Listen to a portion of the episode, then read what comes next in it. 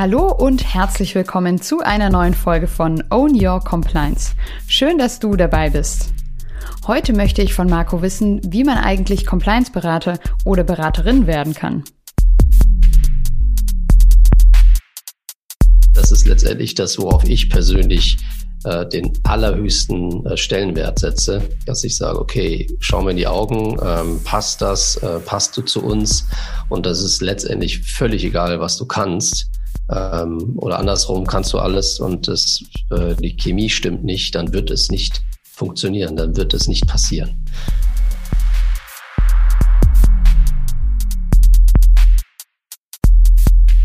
Own Your Compliance. Mein Business nach meinen Regeln. Mit Marco Peters. Hallo Marco. Hi Andrea. Heute haben wir ja mal wieder eine ganz besondere Folge geplant. Ähm, es geht nicht um irgendwelche Details, äh, Deep Dives zum Thema Compliance, sondern ich würde gerne einfach mal ganz allgemein und natürlich auch persönlich mit dir sprechen. Wie wird man eigentlich Compliance-Berater äh, und Beraterin natürlich? Ich habe vorab mal so ein bisschen gegoogelt und ich habe jetzt keine spezifische Ausbildung oder einen, keinen Studiengang gefunden zu dem Thema und deswegen würde mich natürlich mal ein bisschen interessieren und unsere Zuhörerinnen und Zuhörer bestimmt auch. Wie bist du eigentlich Compliance-Berater? Geworden? Hast du dir das alles angelernt, angelesen? Hast du doch irgendeinen geheimen Studiengang gefunden? Oder wie bist du so dazu gekommen? Darüber wollen wir heute so ein bisschen sprechen und ich freue mich sehr darauf. Fangen wir vielleicht mal damit an, wie ist so dein Background, also Ausbildung, Studium her, aus welcher Ecke kommst du da? Naja, es ist schon ein bisschen her. Da habe ich das gelernt, was man damals lernen konnte, wenn man im Bereich IT interessiert war. Ähm, damals gab es auch schon den Weg über die Uni, irgendwie Informatik zu studieren, oder man geht über den betrieblichen Weg und macht eine Berufsausbildung. Und äh, den habe ich gewählt und habe eine Berufsausbildung gemacht. Und ähm, das wäre heute der Fachinformatiker. Das sind auch die Leute, die wir, die Berufe, die wir ausbilden bei Nextwork. Ähm, damals habe ich den Beruf gelernt, den gab, der hieß dann noch anders, den gab es dann noch nicht so. Ähm, der hieß Büroinformationselektroniker. Der war halt bei den, bei den Schwachstromelektrikern aufgehoben. Und ähm, meine, meine Kollegen ja, nehme ich immer gern ein bisschen auf die Schippe, weil sie nennen mich eigentlich eher nicht ITler, sondern Schreibmaschinen. Techniker. Vielleicht auch was Wahres dran. Weil, weil quasi früher Computer wirklich noch ein bisschen mehr wie Schreibmaschinen waren und nicht so, wie wir sie heute kennen als schmale Tablets in unserer Tasche. Genau, also ich habe klare Vorstellungen gehabt, was ich eigentlich machen will, weil ich hatte ein Vorbild, meinen Onkel, und da wusste ich, der, ähm, der ist auch schon als Quereinsteiger, er ist halt in der Firma, war der, derjenige, der sich am besten auskannte und ist dann irgendwie in der Firma zu einem ITler geworden, sagen wir es mal so. Und das fand ich eigentlich ganz cool. Also er hat quasi damit Geld verdient, womit ich quasi meine Freizeit verbracht habe als Teenager.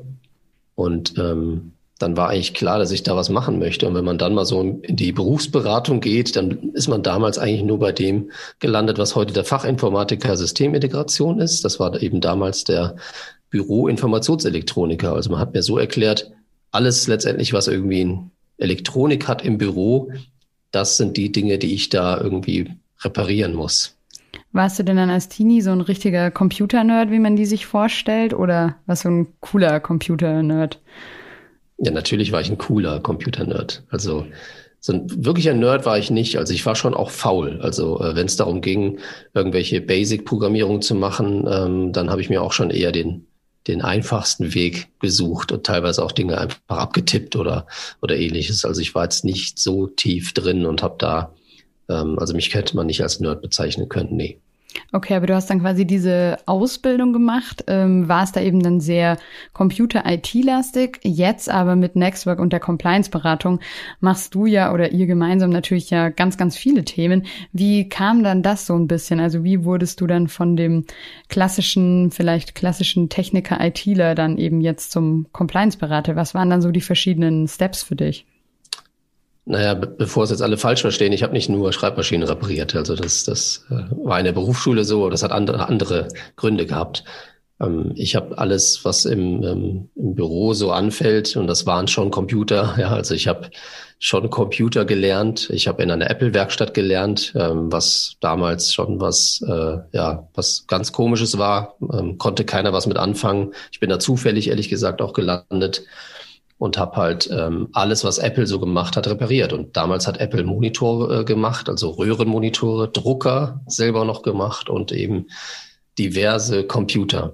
Und die habe ich halt repariert und ähm, bin dann irgendwann aus dieser Werkstatt nach der Ausbildung ähm, in die Beratung gekommen. Das heißt, du wirst automatisch eigentlich irgendwann der Consultant, der dann irgendwie bei den Unternehmen eingesetzt wird und dann ähm, ja IT-Beratung macht. Und ähm, ich war halt eingesetzt bei der Firma Bayer in Leverkusen und ähm, hatte dann irgendwann mit in meinen jungen Jahren ähm, die Aufgabe, verschiedene Standorte zu betreuen und hatte ganz viele Macs, die ich entsprechend ähm, ja, supporten musste. Und so bin ich in die Welt des Supports eigentlich gekommen, also Anwenderbetreuung. Ich musste verstehen, okay, dass die Leute irgendwie mit dem Computer nicht so wie ich spielen, sondern auch damit arbeiten den ganzen Tag und ähm, musste eben das aufrechterhalten. Das war mein Job. Und ähm, das ist ja der Job eines jeden IT-Consultants. Und, und ja, irgendwann bin ich halt ähm, nach München gekommen, habe dann in einer Firma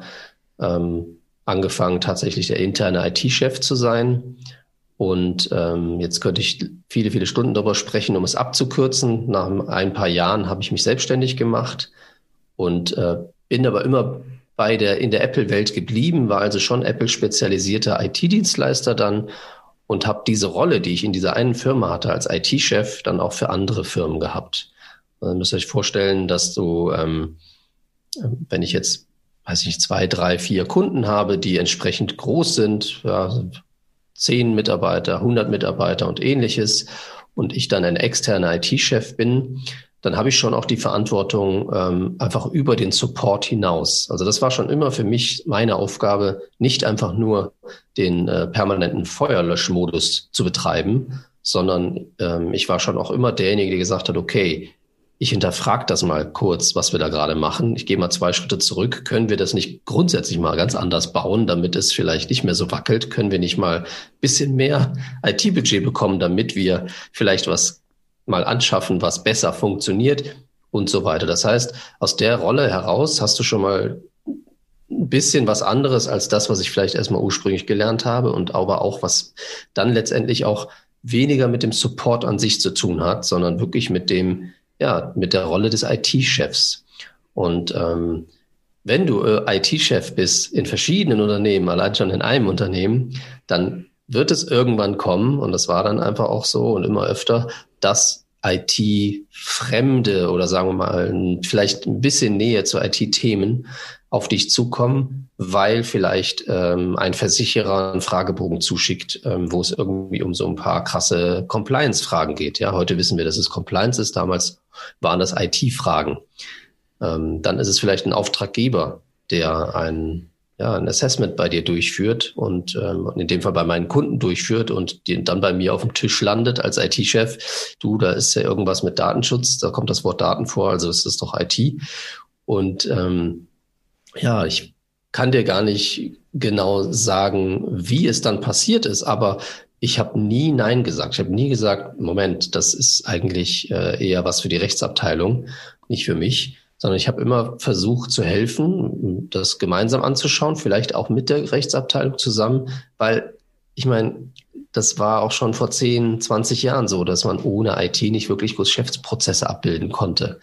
Ja, das wird natürlich jetzt immer, immer mehr oder ähm, heutzutage kann man sich gar nicht mehr anders vorstellen. Aber auch vor 20 Jahren war das schon so, äh, war aber nicht ganz deutlich spürbar. Ja, und ich habe mich eigentlich dahingehend weiter spezialisiert. Zu dem Zeitpunkt, ähm, wo ich damit vermehrt zu tun hatte, hatte ich schon zehn Mitarbeiter und äh, hatte einen Auszubildenden, ähm, den ich insofern davon begeistern konnte, weil ich habe natürlich geschaut, okay, es kommen immer mehr Anfragen, wir brauchen immer mehr hier Hilfe für unsere Kunden. Wir werden auch weitergereicht, weil haben wir den einmal geholfen, hat er das weitererzählt, könnt ihr den anderen nicht auch helfen, etc. So ist dieses Compliance-Geschäft Geschäft eigentlich entstanden.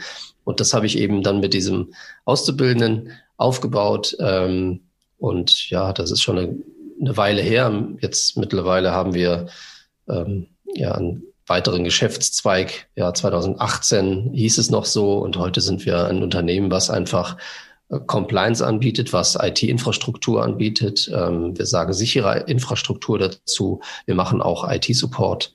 Das heißt, das ganze Spektrum um diese digitalisierten Geschäftsprozesse, das braucht nun mal auch das. Es braucht nicht mehr den IT-Support oder den IT-Chef, es braucht jetzt auch die Compliance-Leute. Und ähm, ja, alle anderen ITler bei uns konnte ich nicht so davon überzeugen, dass sie jetzt die Spur wechseln. Das war, ist einfach bei dem geblieben. Ähm, Philipp, der auch heute mein, äh, meine, einer meiner Geschäftsführer ist, mein Geschäftsführungskollege ist, der, ähm, ja, der ist immer noch an Bord, immer noch äh, begeisterungsfähig für all die Themen, die da kommen. Und die sind ja auch jedes Jahr neu. Aber das heißt, was vielleicht du aus dieser Zeit oder an Erfahrung mitgenommen hast, war vielleicht zum einen so ein bisschen, was du ja auch als Mantra sehr oft wiederholst, nicht so dieses Feuerlöschen zu machen ähm, als Unternehmen, sondern eher deinen Kunden auch ans Herz zu legen, wirklich vorne dabei zu sein, zu gucken, wo muss ich wie gut aufgestellt sein, wie bin ich da gut vorbereitet. Und vielleicht so das Zweite, was sich auch so durchzieht, was ich jetzt so raushöre, eben nicht die einzelnen Abteilungen sollen irgendwie selber irgendwie kämpfen, ähm, die IT, ähm, Personal, Rechtsabteilung, sondern eben wir arbeiten gemeinsam an unserer Compliance und wuppen das Thema sozusagen zusammen oder übergreifend, oder? Genau, also wenn wir in den Unternehmen, und das ist ja heute auch noch teilweise so, ähm, die IT-Verantwortung haben, dann sind wir Kollegen in den Unternehmen, auch wenn wir extern sind und versuchen natürlich dieses Problem gemeinsam zu lösen. Ne? Hast du denn speziell für dich oder auch für Nextwork eine Vision, wie es jetzt weitergeht? Oder ist es eher so, eben wie du auch gesagt hast, du nimmst halt dann die Herausforderungen und die Themen der Kunden an und schaust halt, was dann kommt? Also ähnlich wie es ja jetzt ähm, passiert ist, wo ihr noch mehr wirklich ähm, auf DSGVO und TISAX wart und jetzt sagt, Compliance ist eigentlich viel größer. Wir nehmen auch andere Themen wie zum Beispiel Nachhaltigkeit, wo wir jetzt neulich drüber gesprochen haben, mit rein. Also hast du da eher so ein konkretes Ziel oder ist es wirklich eher zu gucken, was kommt und wie könnt ihr eure Kunden am besten unterstützen?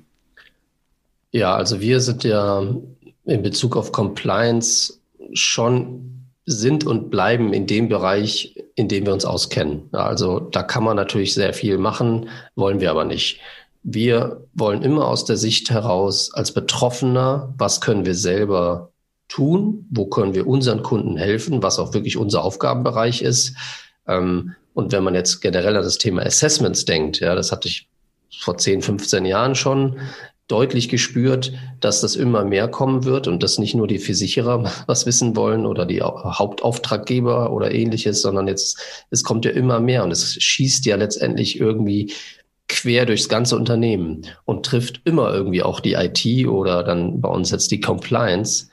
Und ähm, deshalb ist es schon jetzt unsere Aufgabe, diese Fäden zusammenzuhalten, äh, dass nicht überall jetzt bei jedem neuen Thema ähm, Insellösungen entstehen, sondern äh, du hast angesprochen, diese ganzen Themen Nachhaltigkeitsassessment, Umweltassessments. Das sind Sachen, das ist ja bei unseren Kunden, wo wir ein Managementsystem aufgebaut haben, das lässt sich ja, ich sage jetzt mal übertrieben, wunderbar andocken. Ja, so ganz wunderbar ist es natürlich im ersten Moment nicht, aber das ist natürlich unser Ziel, und dann kriegt man das eigentlich auch so umgesetzt, dass das auch betreubar ist. Aber im, im großen Dunstkreis von Compliance machen wir auf jeden Fall nicht alles. Also das, äh, da würde ich jetzt auch keinen Ausblick geben, sondern es ist eher das, was die Herausforderungen unserer Kunden sind, was jetzt auch die, die Dinge sind, die sie machen müssen, Gesetzgeber oder Auftraggeberseite. Und ähm, das sind eben die Themen, die wir, die wir aktuell machen. Du hast jetzt schon gesagt, äh, ihr Nextwork ist ja auch relativ stark gewachsen so in der letzten Zeit. Wie hast du denn dann passende Leute gefunden? Wir haben ja jetzt schon gesagt, es gibt nicht eine Compliance-Ausbildung zum Compliance-Berater. Wie, woher, wie kriegst du denn dann äh, deine Leute für dein Team, wenn es das so nicht gibt? Oder bildest du die alle selbst aus? Naja, wir haben immer selber ausgebildet, ähm, was jetzt die IT angeht. Ähm, da ist es klar, da gibt es eine Berufsausbildung für den Fachinformatiker. Haben wir ja über mich gesprochen, aber natürlich auch alle Kollegen, die bei uns Fachinformatiker sind, das gelernt haben. Wie gesagt, die meisten haben auch bei uns gelernt. Und, ähm, und alle neuen Auszubildenden lernen auch diesen Job. Da ist es relativ einfach. Ja, und den, wie gesagt, den Philipp konnte ich begeistern damals und äh, der ist auch heute immer noch dabei und es äh, entfernt sich ähnlich wie ich auch immer weiter von der IT, ähm, hat aber entsprechend den Background, den man braucht, ähm, um diese Schnittstelle zu bringen. Das leisten wir als Netz Nextwork aber schon. Das ist eigentlich ganz spannend, weil das haben wir dann gemerkt, als wir dann geguckt haben, okay, wir können jetzt unsere eigenen ITler nicht mehr begeistern, da noch mehr mitzumachen. Ähm, wir beide müssen sozusagen losziehen und gucken, dass wir neue Kollegen finden. Und da sind wir ziemlich schnell darauf gekommen, dass das gar keine ITler sein müssen. Ja, weil das Know-how haben wir bei uns in, in der Firma. Das heißt, die können wir immer dazu holen, wenn wir sie brauchen.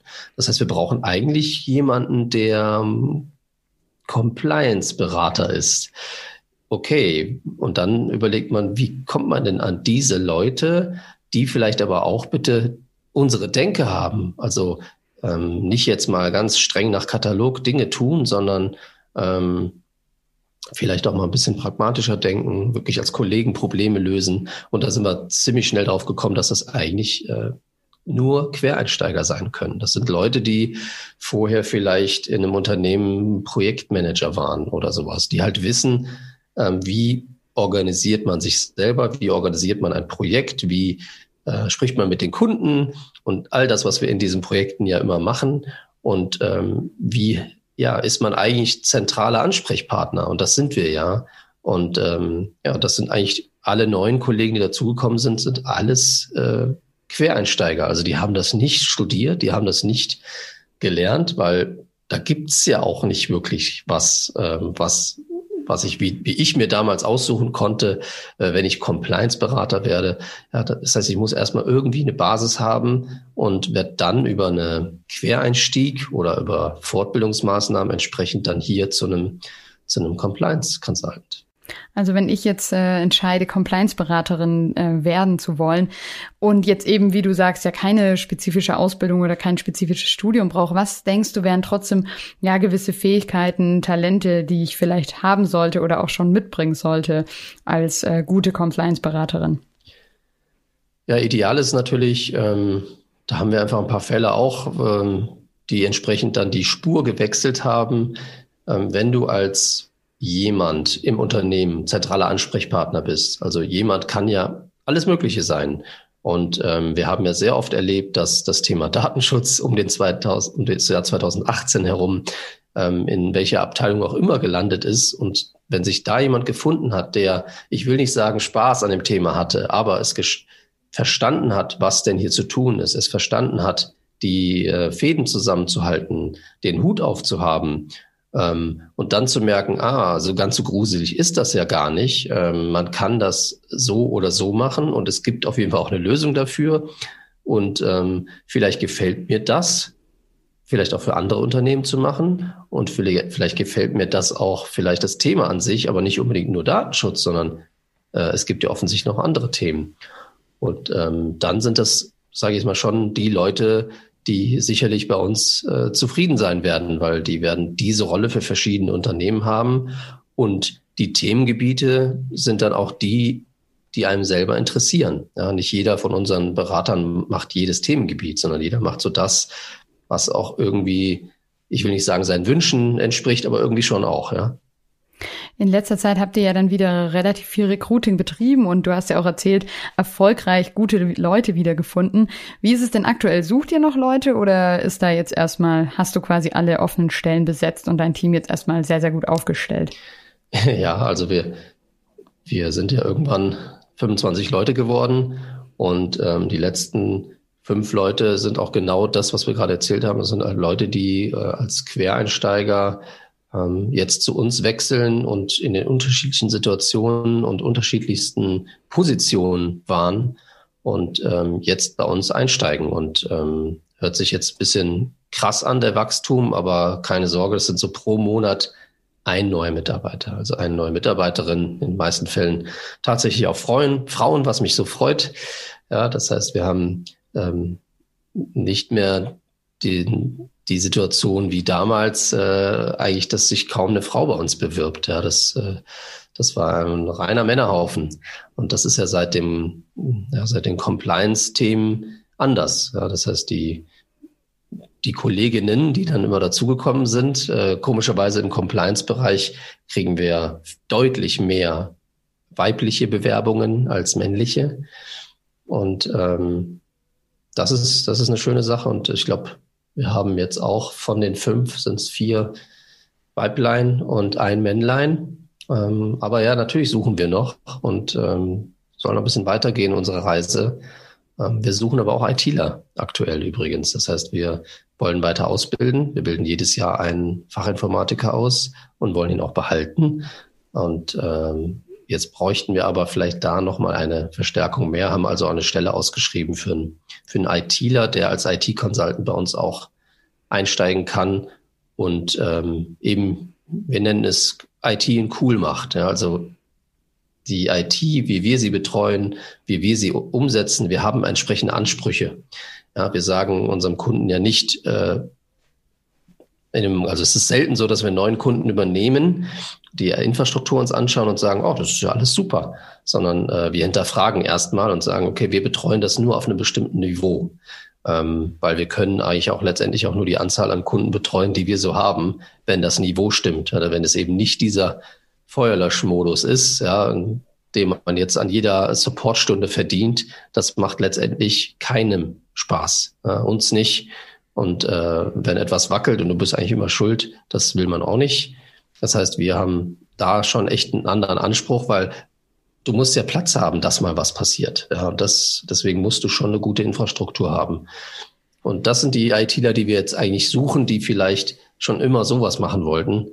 Ähm, das heißt, auch vielleicht mal für große Unternehmen zu arbeiten. Also wir haben ja auch, unsere, unsere Kunden sind ja auch Konzerne, wo wir die IT-Abteilung betreuen, wo sich jetzt der Kreis schließt, weil aus der Anforderung aus TISAX, Datenschutz äh, und ähnlichen Projekten wir natürlich auch hier die Infrastruktur upgraden müssen. Wir müssen dann entsprechend auch wirklich große Unternehmen dabei helfen, den entsprechenden äh, Anforderungen gerecht zu werden, damit man eben zertifiziert werden kann. Okay, das heißt, aktuell sucht ihr ITler, könnt aber auch, seid immer wieder offen quasi auch für andere und für Quereinsteiger. Du hast ja schon gesagt, dass jetzt echt gerade in letzter Zeit ziemlich viele Quereinsteiger und Quereinsteigerinnen zu euch kamen. Ja, vielleicht kannst du da mal, ähm, auch um das konkreter zu machen, so ein paar Beispiele nennen. Also aus was für Bereichen vielleicht die Leute zu euch kamen oder was vielleicht so das in Anführungsstrichen abwegigste ist, wo man jetzt vielleicht nicht gleich drauf kommt, mit diesem Background dann Compliance-Berater oder Beraterin zu werden.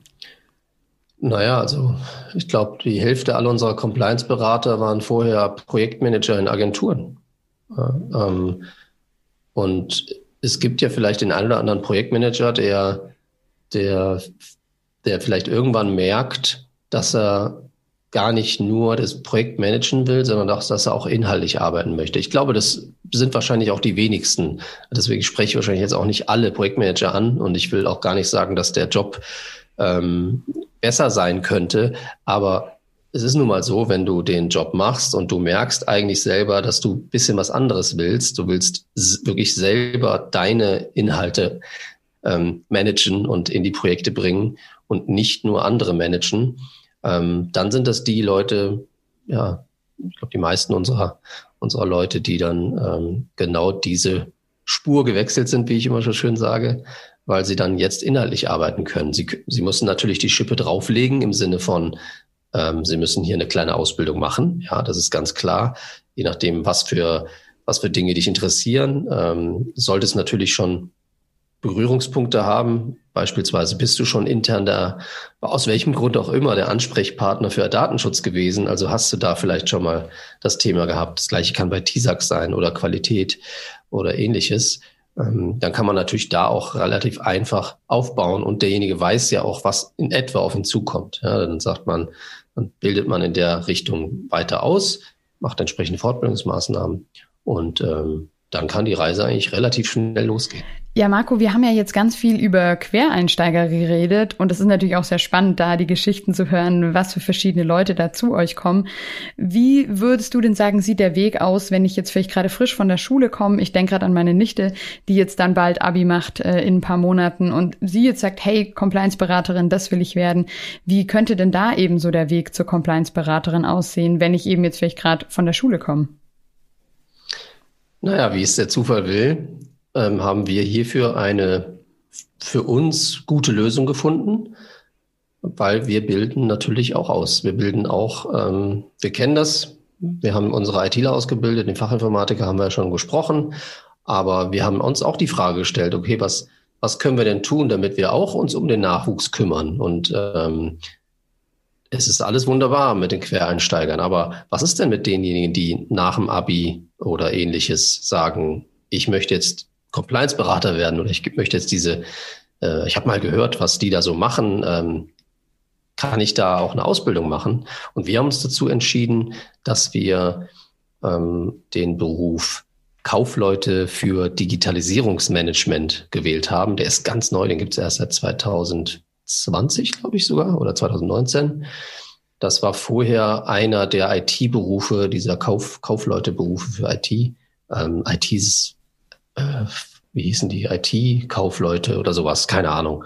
Habe ich schon vergessen. Und A, klingt der Job eigentlich ganz gut. Kaufleute für Digitalisierungsmanagement. Also wenn du das jemandem erzählst, dass das dein Ausbildungsjob ist, ich glaube, da, da kannst du überall punkten. Und ähm, wir haben uns natürlich auch angeschaut, was sind so die Inhalte. Und das passt natürlich ziemlich gut zu dem, was wir machen.